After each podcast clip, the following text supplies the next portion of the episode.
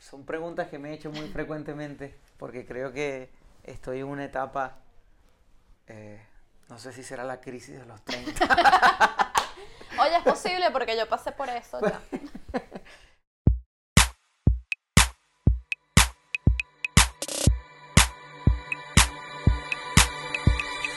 Bienvenidos todos a este episodio número 9 de Nosotros, el podcast de Lorena Arraiz Rodríguez, un espacio que como ya saben es un punto de encuentro entre venezolanos para conocernos y reconocernos como parte de un todo. A nuestro invitado de hoy lo conocí un día que iba caminando por la calle Preciados, aquí en el centro de Madrid, y de repente una voz preciosa cantaba una canción de Pablo Alborán. Tuve que parar y voltearme para escucharlo, verlo y sobre todo para sentir esa magia. Héctor Urribarrí es un joven músico sensible, soñador y apasionado que impregna de buena energía todo lo que está a su alrededor. Héctor viene de Maracaibo, sí, sí, es maracucho y desde hace un año está aquí en Madrid alegrándonos con su música, llenándonos de nostalgia y recordándonos que cuando quieres algo de verdad solo hace falta determinación, disciplina y mucho corazón para que esos sueños se cumplan. Tiene dos pasiones, dos que le mueven el alma, la música y Abril, su hija. Se ha despedido de nosotros dejando un mensaje que queremos destacar. La solución del mundo, de Venezuela, de todo, está en recordar que somos seres humanos. Sin más, vamos a escuchar este episodio número 9 de nosotros con Héctor Urribarri. Bueno, muy buenas tardes, Héctor Urribarri. Dame dos besos. ¿Cómo estás, mi amor? Bien, bien. Bien, qué bueno. Todo excelente. Bueno, Héctor es músico, es además muy privilegiado, muy talentoso, pero sobre todo es muy trabajador. Yo creo que eso eh, marca una diferencia y yo lo quiero destacar porque te he visto trabajar, he visto tu pasión, he visto tu talento, pero también he visto tu disciplina y yo creo que eso pues hay que destacarlo, ¿no? Eh, así te definimos nosotros. Bienvenidos a nosotros podcast. Gracias. ¿Cómo te defines tú? Uy, es una de las cosas, una de las preguntas más difíciles que se le hace a un ser humano. ¿Cómo te defines tú mismo? Yo empiezo por lo más duro, lo siento. Voy de una. Pues es parte de ese descubrimiento que tenemos todos. Bueno, yo me defino una persona muy eh, con convicciones muy fuertes que, que, a medida que pasa el tiempo eh, pueden ir cambiando porque mm, claro. siempre vamos cambiando. Eh, pero soy una persona muy apasionada, soy leal a, a lo que siento, a lo que veo, a mi gente. una persona que no, para mí no existe, yo, yo no creo en el sistema de trabajo eh, clásico hmm. de 8 horas, 10, 12, 3 por 8. Sí, que no, por, no por trabajar más, trabajas mejor, ¿no? Sí, yo trabajo todo el tiempo. Mi mente está trabajando todo el tiempo en mi emprendimiento, que es el proyecto de Héctor Urribarri como cantautor. Eh, y, y soy una persona creo que obsesiva. estoy obsesionado con, con, sacar adelante ese, ese proyecto. Pero a ver, la obsesión, si se trabaja bien, si se maneja bien, yo creo que es un arma muy, muy positiva, ¿no? O sea, estamos acostumbrados a, pensar que la obsesión es algo negativo. Yo creo que, bueno, parte de esas creencias que... Yo creo que es necesario.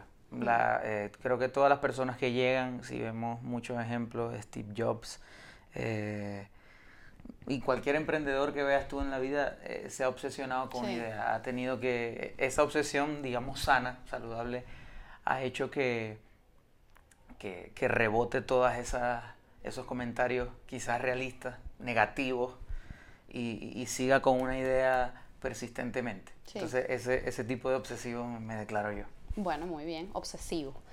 Eh, bueno, nada, Héctor, yo quisiera mm, que aquí mm, pudiéramos conocer un poquito más. Has hablado de que estás obsesionado con esa marca personal, por llamarlo como usualmente eh, se llama a esto. Eh, estás obsesionado con eso, pero en el fondo también hay un trabajo personal, ¿no? Entonces nosotros queremos eh, conocer a la persona que hay detrás del personaje, ¿no? Detrás del artista, eh, pues esa persona con miedos, con emociones, con ilusiones, pues bueno, eso es lo que queremos contar aquí el día de hoy, que para eso existe este espacio. Em, y nada, bueno, vamos a comenzar por tu infancia. Cuéntanos ese Héctor pequeñito. Eh, eres maracucho. Sí, así que queremos que nos cuentes de tu historia de niño en Maracaibo, eh, tu familia, tus amigos, hermanos, padres. ¿Cómo, ¿Cómo creció el pequeño Héctor? Qué bonita pregunta. Héctor es un niño que muy familiar, que se crió en medio de una familia donde mi padre y mi madre se separaron cuando era muy pequeño, tenía 5 o 6 años, no recuerdo muy bien la edad. Pero por fortuna mi papá se mudó en el mismo edificio, en el mismo conjunto residencial. O sea, lo llevaron bien, ¿no? Sí. Estábamos muy cerca y, y, bueno, eh, crecí con, con, una bondad muy grande y, y, con un privilegio muy grande que es una mamá que, que se dedicó a criarnos.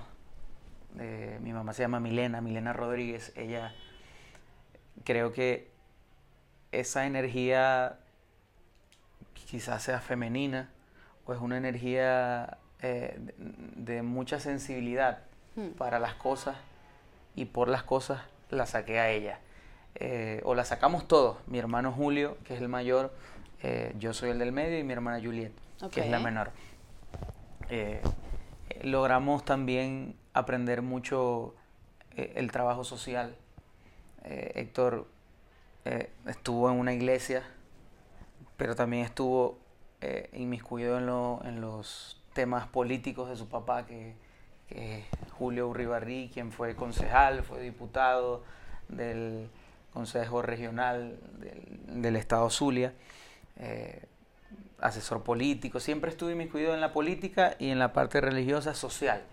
Eh, es decir, eh, mi trabajo hoy en día se define mucho por lo social.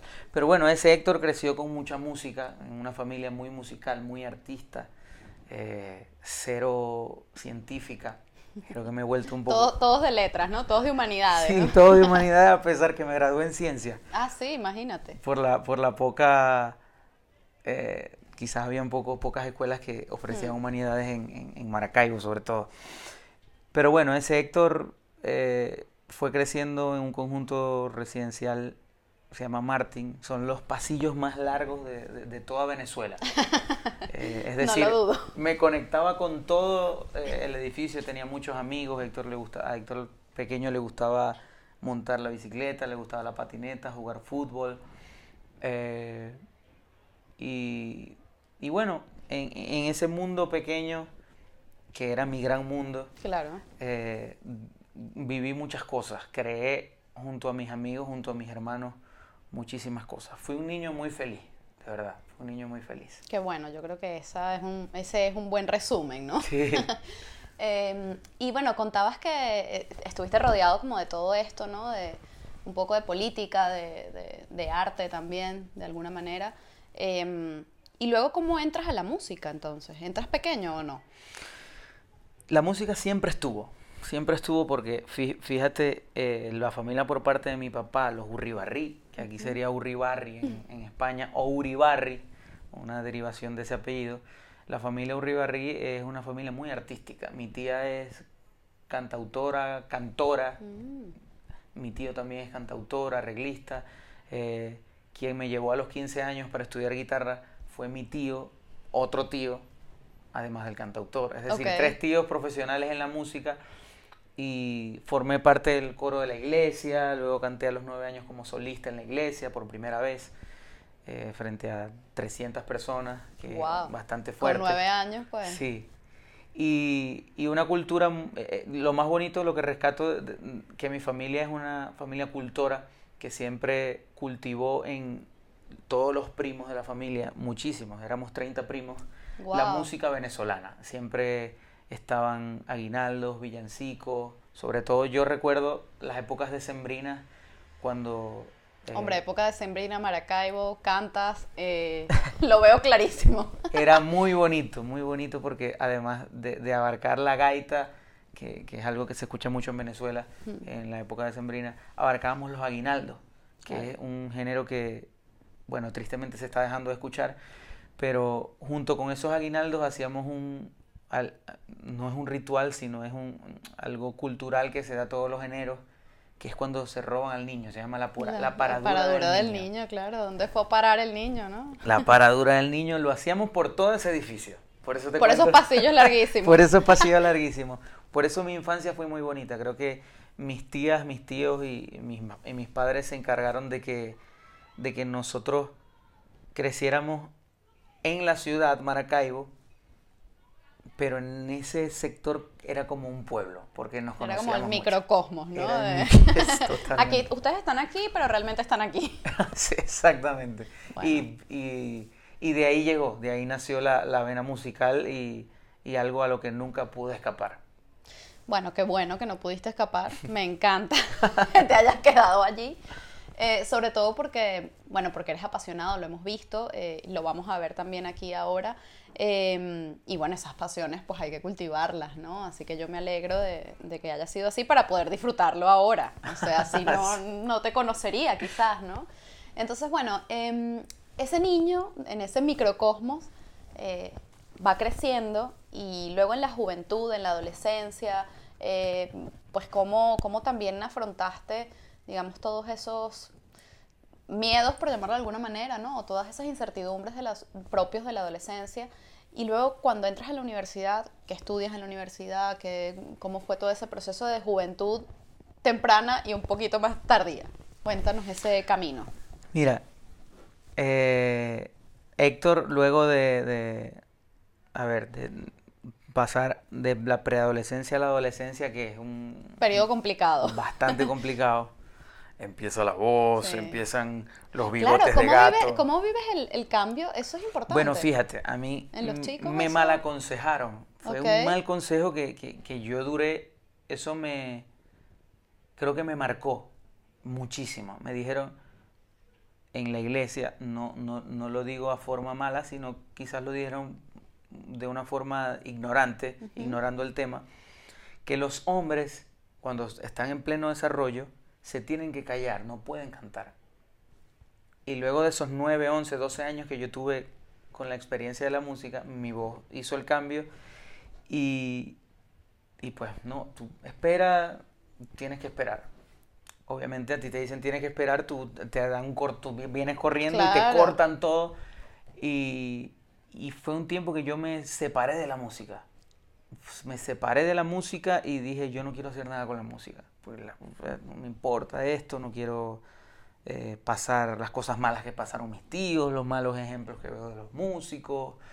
Eh, y me alejé de la música, me alejé de la música por unos tres años, eh, hasta que volví y tomé la, la, música a partir de la guitarra. Empecé a estudiar guitarra con mi tío, Carlos Pipurri Barri, saludos por ahí cuando me escuche. Saludos.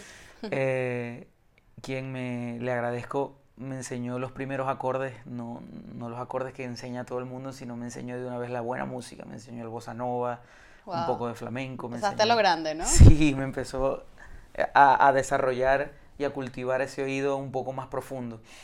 Eh, y bueno, a partir de ahí yo me empecé a reconciliar con la música y luego comencé a cantar, pero me gustaba más la guitarra. Ese periodo era más guitarrista, me gustaba ser más guitarrista. Y en el colegio, no, yo no soy músico, ¿sabes? También esa época, creo, creo que este prototipo machista que con, contra el que todos luchamos hmm. hace que las artes estén fuera del, espectro masculino. Hmm. Es decir, un, un, niño tú le puedes decir, anda a jugar fútbol y lo hace con todo corazón, y con toda pasión y rápido, pero le dices, eh, Sí, anda a cantar, o anda a bailar y es como... y es como que es algo... Sí, es verdad, hay que luchar contra eso. Hay ¿eh? que luchar contra eso, es uno de los prototipos y que, que, no debe existir con, con, el arte, no puede existir, el arte es libre y ya, y tiene que desarrollarse.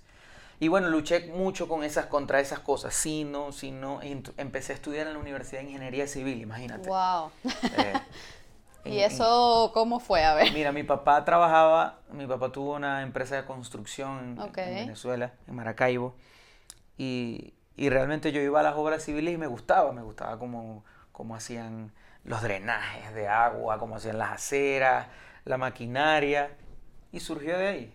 surgió de ahí y obviamente también el prototipo de que yo llamo médico, ingeniero, abogado. Mm, sí. Que esas son las, las, las carreras que decían nuestros padres que debíamos estudiar. Yo la estudié hasta que en la universidad pasó algo. Yo, yo leo un cartel que dice Festival de la Voz Universitaria Uru. Ay, papá. y ya, se acabó. Y yo iba con esas carreras, esas materias mal, 11, 10, mitad, baja, muy baja la nota. Eh, me inscribí, me reconcilié con la música, Dios, oh", canté, canté un tema, eh, no recuerdo el autor, pero lo canta Ilan Chester, un cancionero del amor venezolano, se llama Damantañona. para la audición lo hice. Damantañona gentil, el honor fue tu escudo. Bellísimo. Es precioso. Y la versión de Ilan también es muy bella. Lo hice, clasifiqué para la noche de gala. Eh, canté un tema que se llama Para enamorarte de Ilan, que un arreglista Franklin Pire, zuliano también, le hizo un arreglo en vals venezolano, porque es de música venezolana. Entonces, eh, Para enamorarte se llama el tema, lo pueden buscar en Spotify. y, y, bueno, tuve la dicha de ganar ese, ese concurso. Hombre, me imagino.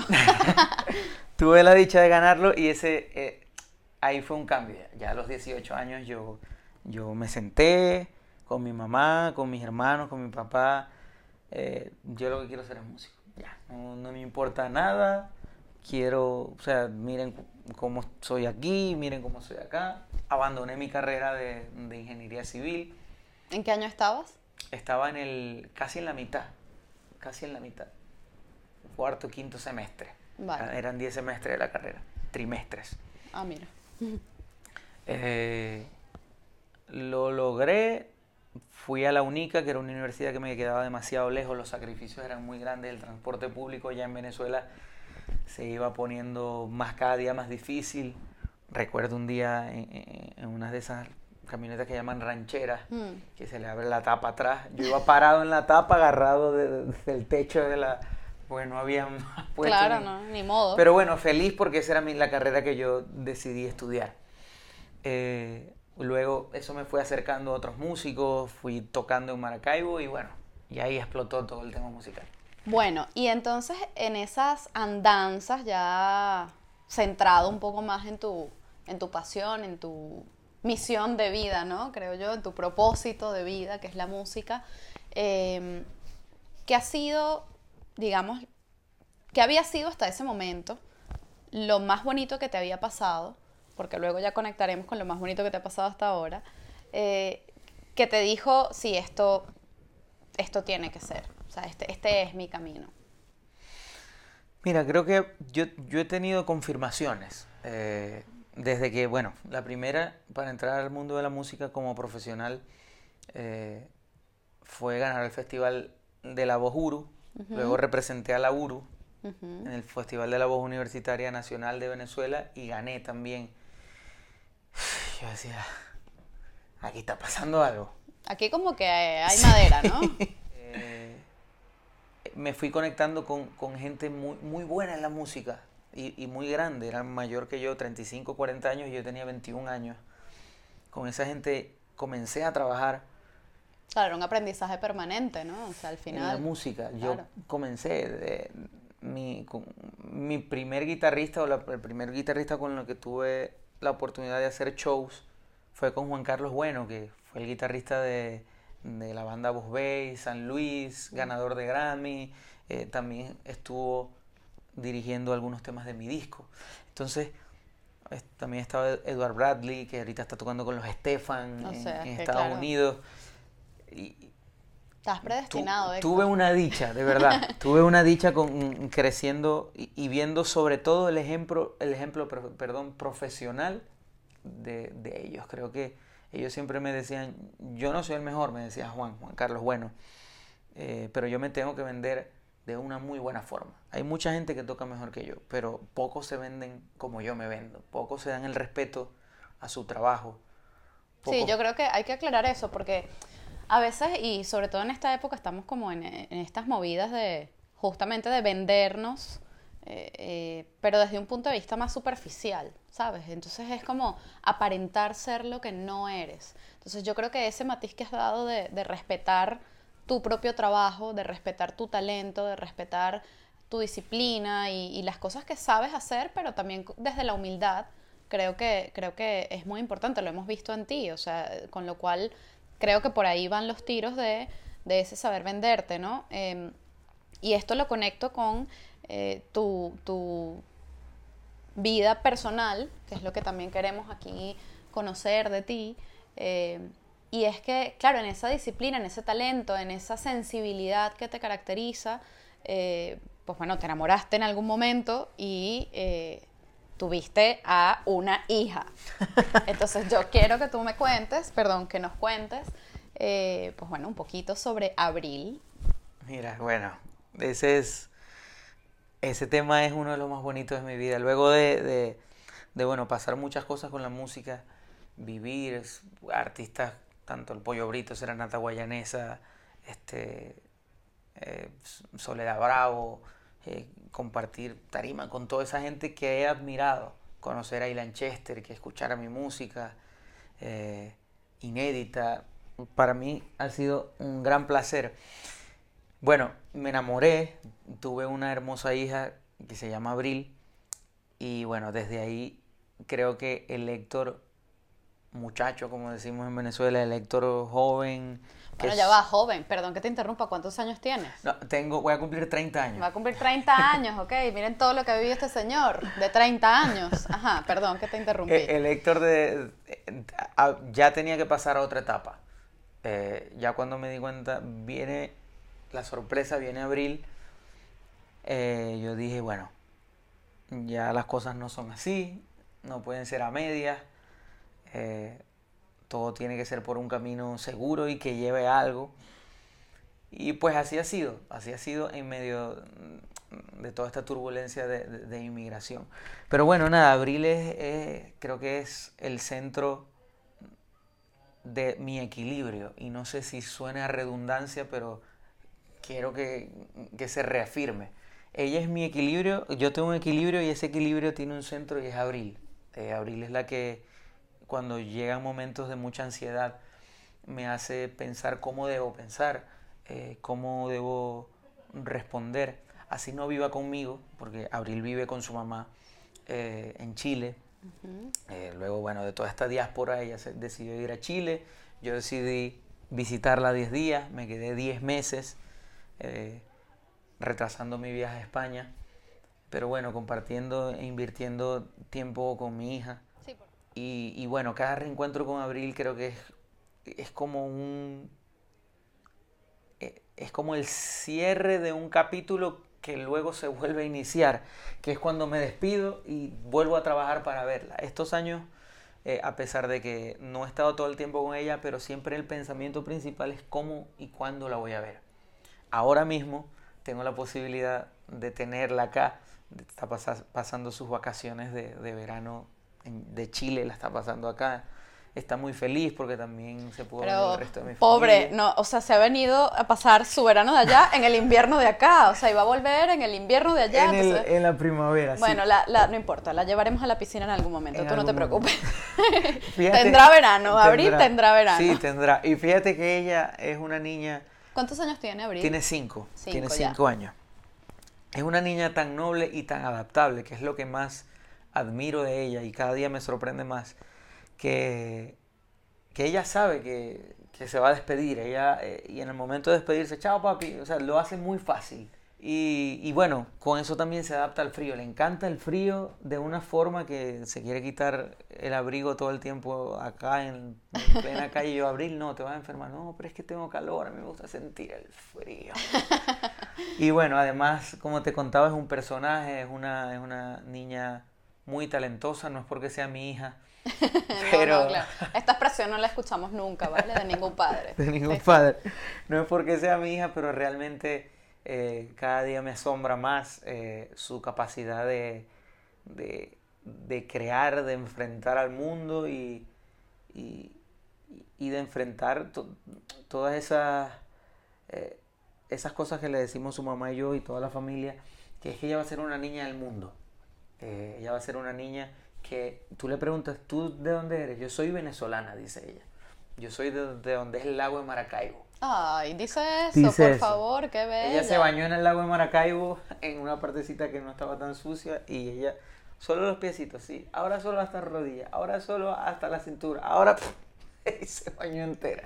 Wow. Bueno, tiene, está bautizada. Está bautizada, total, vamos. Y, y ella tiene una memoria increíble, pero ella dice que es una niña del mundo, que ella va a viajar por todo el mundo y lo hará, seguro que lo hará. Sí, y, y, nosotros le hacemos muchos refuerzos positivos de, de bueno, hay, hay, unos niños muy especiales en la montaña de la Sierra de Perijá, que son yucpas, que son de nuestras etnias. Yo vi que le han enviado un sombrerito, y le enviaron un sombrero artesanal. Qué bello. Y ella los recuerda y siempre le envía regalos.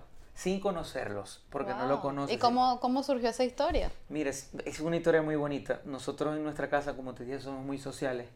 Eh, mi hermano desde el periodismo. Okay. Eh, siempre trabajó periodismo de gobierno, periodismo de farándula. Eh, también le gusta mucho escribir guiones.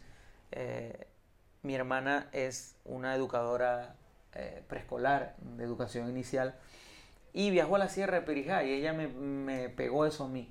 Cuando yo llegué a la Sierra de Perijá yo no, no lo podía creer. De verdad yo nunca había compartido con, con una etnia, con unas personas tan puras, digamos, tan puras en, en su cultura. Eh, tiene, son ocho horas, siete horas caminando, no puedes entrar en, de otra forma. Wow. Caminando con, con, una mula.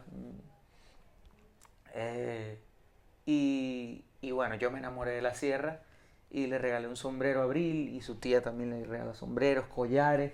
Y la gente de la sierra eh, no, quiere mucho al, al, al, turista, quiere mucho a la gente que, que, que los, que los va a visitar. Que los va a visitar. Y ellos supieron de Abril y desde ahí le hacen muchos regalos a mí. Qué bonito. Sí. Qué y entonces bonito. uno de mis sueños y mis propósitos es llevar a Abril cuando se pueda a la Sierra de Perija para que ella conozca eh, quiénes son y, y, pueda, bueno, crear, si es posible, algunas raíces en, en esa bonita tierra. Así es, claro que sí, eso, eso va a pasar. Y uh, has hablado de uno de tus sueños, que es llevar a Abril a la Sierra de Perijá. Yo quiero saber con qué más sueña Héctor Urribarri. ¿A qué, ¿Con qué sueñas y a qué le temes? Son preguntas que me he hecho muy frecuentemente porque creo que estoy en una etapa, eh, no sé si será la crisis de los 30. Oye, es posible porque yo pasé por eso ya. estoy en una etapa muy que, que siento que todo es determinante. Eh, bueno, yo, yo discrepo un poco. Yo creo que yo creo que sí que hay cosas que son determinantes, pero tenemos que, como dirían aquí en España, agarrarlas con pinza, ¿no? Okay. Es decir, creo que hay cosas que nos determinan, pero bueno, son nuestros valores, eh, nuestros principios, las cosas por las que nos regimos. Eh, bueno, yo decido vivir mi vida, por ejemplo, en función de, yo qué sé, de la paz, de estar en paz. Entonces hago o no hago ciertas cosas si me proporcionan o no paz, por decir algo, ¿no? Eh, y bueno, eso me determina. Claro. Pero, pero también es verdad que hay cosas, como decías al principio, que estamos en permanente cambio. Entonces también hay cosas que a veces sentimos que son determinantes y eso nos agobia. Claro, hablo desde mi experiencia, pero bueno, ya que lo mencionas, ¿no? Eh, y claro, eso nos agobia un montón porque dices, bueno, si lo hago así, ya luego no lo voy a poder cambiar más nunca. Exacto. Y, y al final no es tan así. Creo que nos agobiamos mucho. Sí, yo pero creo bueno, que, perdón. que vamos, no, no, para nada, vamos a un constante cambio y, y bueno, quizás también sean determinantes sociales sí, sí, impuestas por sí, la sociedad. Eso sí. Pero mm, tocando un poco ese punto, pero también determinante en, a ver, en la persona que hasta ahora creo que quiero ser. Claro. Entonces, claro. ese Héctor, desde ahí han surgido muchos sueños. Eh, eh, yo, llegando a España o estando en España, yo decidí que mi trabajo va a ser muy exitoso y no lo hablo a nivel de, de conciertos grandísimos que pueda que haga. Por favor, puede espero que, no que los haga. hagas. Pero lo hablo más de que el mensaje se llegue. Yo, eh, mi sueño es que la gente sepa que eh, cuál es mi mensaje, que mi mensaje principal es ese de, de, de la vocación al amor, de, de, revivir ese sentimiento que, creo que por, por la misma sociedad un poco se está intentando tapar, pero que es inevitable y, y lo necesitamos para vivir. Es una necesidad física y psicológica, hmm. que es el amor. El amor, el amor, entregar amor, dar amor, ser amor, eh, vivir con un propósito de dar amor, eh, siento que es muy, muy necesario. Ese romanticismo también creo que es muy necesario. Yo, yo creo mucho, creo mucho en esas sorpresas, en esos detalles que cada día tenemos que ir mejorando y, y, haciendo. Creo mucho en eso. Y, y bueno, sueño con que Héctor eh, siga haciendo música, que la música tenga cada día más un sentido con un propósito eh, que le llegue a la gente, eh, que no sea música de, solamente de, de, animación o que la gente la escuche y le gusta, sino que tenga un mensaje que, que pueda llegar, que la gente pueda llorar, pueda reír, pueda servir para abrazar a tu pareja, pueda servir para abrazar a tu hijo, pueda servir para sensibilizarte con tantas ONG, eh, tantas fundaciones que existen en el mundo. Ese es mi propósito, que, cada día eh, a través de la música, la música sea la llave de, mi labor social acá eh, en, el mundo. ¿Y a qué le temo? Le, creo que le temo mucho a eso. Le temo mucho al, tengo mucho miedo al éxito. que el éxito me pueda cambiar. trabajo constantemente, me pueda cambiar en forma negativa. Eh, trabajo constantemente en, tocar el piso, eh, no solo con los pies, literalmente, que siempre lo hago, sino viendo a las personas que están en, una condición mucho más difícil que la mía, eh, como inmigrantes, como españoles, como sea, una condición social, humana. me gusta mucho hablar con la gente. cuando estoy cantando por la calle Preciado y se me acerca alguien paro tiempo, eh, paro una canción y, si puedo hablo con esa persona y, si puedo ayudarla en algo, con un contacto, lo hago porque me gusta mucho. Eh, me gusta mucho ayudar también a... Tengo mucha sensibilidad por el venezolano que llegó, está llegando y se siente solo. Eh, siento que lo que hemos creado los músicos de la calle, el grupo que hemos hecho Oscar Araujo, Diego Miquilena y yo es que eso sea un centro donde todo el mundo puede llegar y todo el mundo disfruta la música, pero donde se va a sentir un, calor, un calorcito venezolano. Y se siente, ¿eh? Se siente. Qué bueno. Yo quiero decir dos cosas. La primera es que mm, eh, has mencionado a dos músicos maravillosos que espero también podamos tener en el podcast. Esto es una invitación abierta. Eh, llamaremos a Oscar y a Diego. Pero además tengo que decir que has dicho que ayudas a los venezolanos que se acercan allí y tal. Eh, y a mí me consta, además me consta porque lo hiciste conmigo, ¿no? Que, resulta que Héctor, lo voy a decir aquí públicamente, me ayudó con Diego Miquilena. Diego Miquilena. Eh, uno de, de, los músicos que está con él permanentemente en la calle Preciados. Eh, bueno, o en el centro de Madrid, ¿no? Según donde toque. Em, y bueno, hicieron la música de este podcast. Así que gracias, por favor, aplausos para ti, para Diego, para todo tu equipo, porque em, fue una propuesta desde el corazón.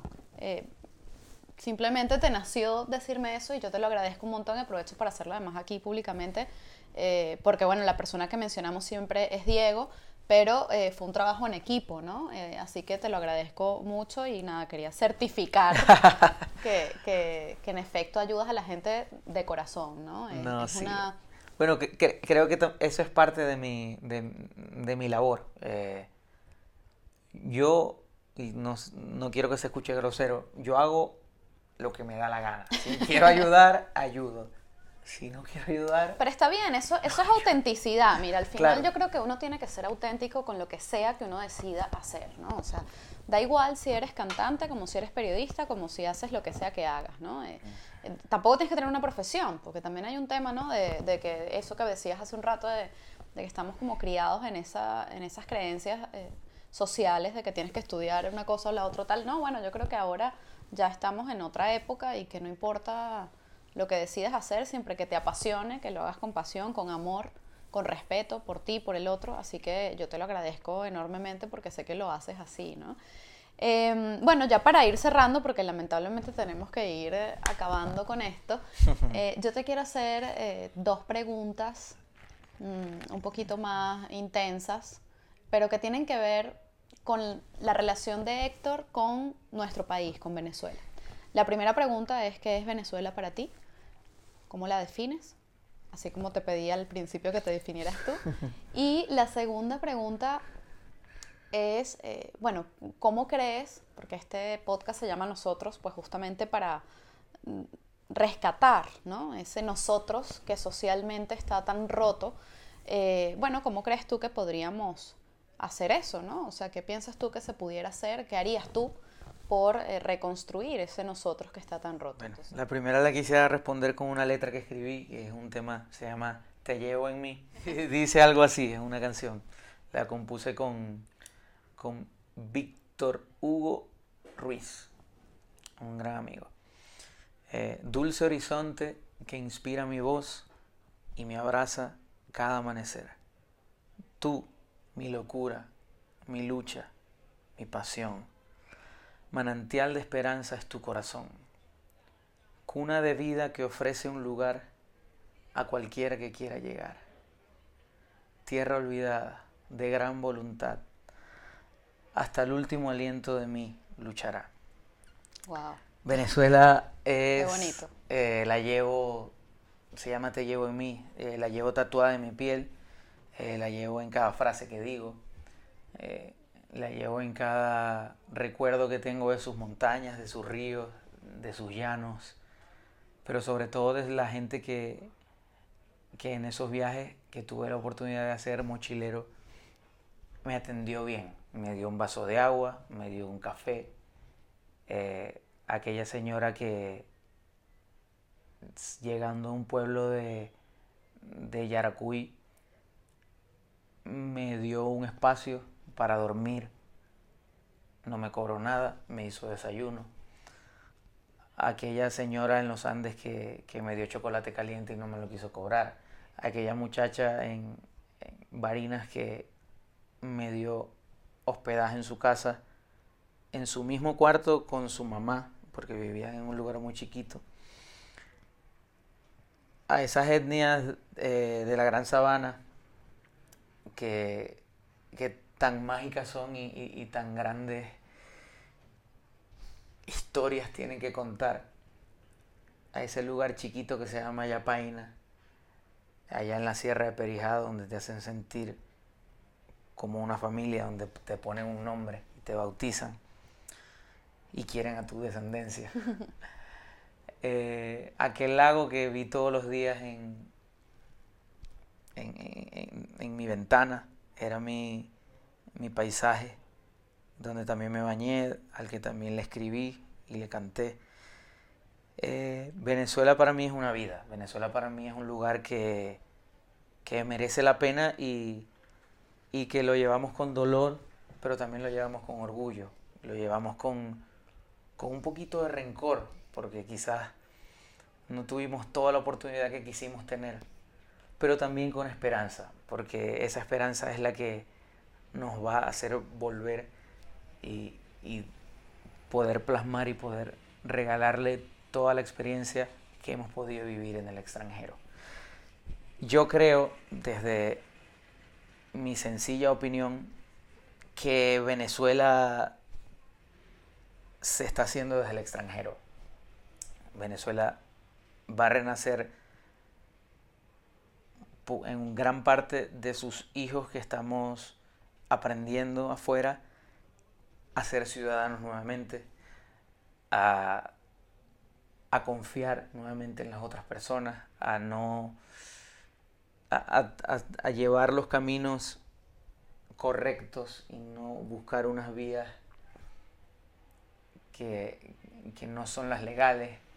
Eh, Venezuela va a surgir cuando en estos casos quizás no todos la estamos pasando bien, pero igualmente ayudamos a los demás con algo que podamos. Si tengo tres abrigos, puedo dar uno. Eh, porque hay gente muriéndose de frío en las calles de Madrid y de toda España. Eh, Venezuela va a surgir cuando sepamos los de afuera que somos un colectivo, que es verdad, somos individuales, eh, tenemos que luchar por nuestra individualidad, pero desde esa individualidad también somos un colectivo. Y por otra parte, la gente emprendedora que en medio del desastre, sin luz, sin absolutamente nada, está haciendo muchas cosas. Tengo grandes amigos emprendedores muy jóvenes que están luchando por el planeta porque hacen cremas orgánicas. Mi hermano lucha por, por la actividad cultural del país, empresarial del país. Eh, tengo amigas que hacen emprendimientos de belleza, otros emprendimientos deportivos, otros emprendimientos de turismo, creyendo en el turismo de nuestro país. Entonces creo que de esas dos masas que, que, que estamos tomando esto como una escuela, un aprendizaje, de ahí va a salir la mejor Venezuela. De ahí va a salir la Venezuela que no dependa del oro negro. Va a salir la Venezuela que dependa del turismo, así como depende España. Van a ser la Venezuela que valore más una gaita que un vallenato, que es muy bien recibido, pero que la gaita tenga un lugar más importante, que el joropo, cuando lo escuches se te ericen los pelos y veamos un poco de gringos, norteamericanos y de todas partes en el mundo, del mundo en Venezuela, yendo a escuchar joropo venezolano, así como vienen a los tablados. De ahí va a surgir esa Venezuela cultural y que viva de la humanidad. Es mi sueño y es lo que yo creo. Pues qué bonito. Yo espero que tu sueño, que también es el sueño de muchos de nosotros, se cumpla eh, para el bien de todo el país, ¿no? Para el bien de todos nosotros, porque como bien decías, hay un tema individual, pero también hay un tema colectivo que, que tenemos que reforzar, ¿no? O sea, necesitamos volver a creer en nosotros. Así es. Así que, bueno, pues desde allí, y ya ahora sí, terminamos, estás en las calles de Madrid cantando, tocando, alegrándonos los días, cada vez que alguien pasa por allí, eh, yo lo he visto, la gente se emociona, eh, se ilusiona nuevamente eh, con, bueno, con la venezolanidad, ¿no? Este, y ahora sí, desde allí, ¿qué es lo más bonito que te ha pasado hasta el día de hoy con la música y cuál es tu mensaje final? Mira, lo más bonito que me ha pasado con la música, de verdad, es esta escuela de la música en la calle todos los días, todos los días. Muy bueno, muy malo económicamente que se dé. Hay unos que se dan mal, hay otros que se dan bien. Pero siempre hay algo que, te llena de esperanza y dices, por eso es que este trabajo es lo máximo. Y es que te llegan personas. Te llegan personas a darte un abrazo, a contarte algo que le está pasando. Y, bueno, va muy conectado a mi mensaje mi mensaje es que la solución está en nosotros mismos, en las personas. Eh, la solución del mundo, la solución de Venezuela está en la comunicación, está en sentarse, está en hablar, está en pelear, pelear, pelear, pelear, pelear, pelear, pelear, pelear, pelear, pero psicológicamente va a llegar un punto en el que ya no vas a tener fuerza, fuerza de pelear y vas a tener que arreglar. Tienes que arreglar. Eh, la relación con las personas. Creo que debemos, e, esa relación con las personas, esa relación humana, cercana, social, nos va a ayudar a ser mejores seres humanos, más tolerantes y a poder tener una sociedad muchísimo más tolerante con todos los temas del mundo.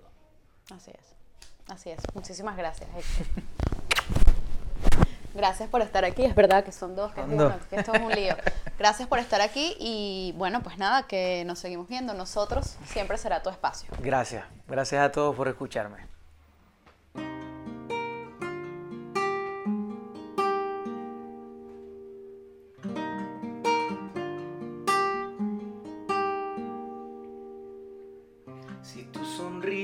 Se apagara esperanza de millones se agotara. Si la pasión engaña y la verdad de verte libre se desgastara. Si el corazón no aguanta todas las batallas, si la razón de amarte nos cueste la palabra y el dolor abrume el alma con gotas de hiel, sé que las ganas ya marchitadas, aquí estaré.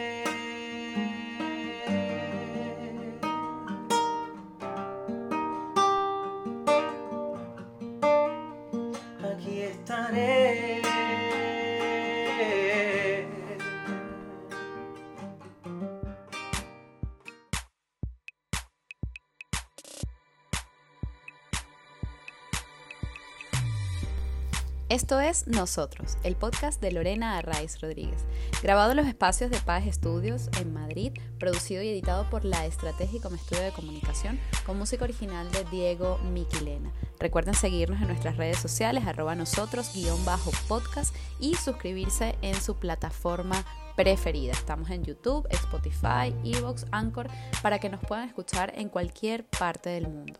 Y recuerden, somos tan solo una gota en el mar infinito de nuestro gentilicio.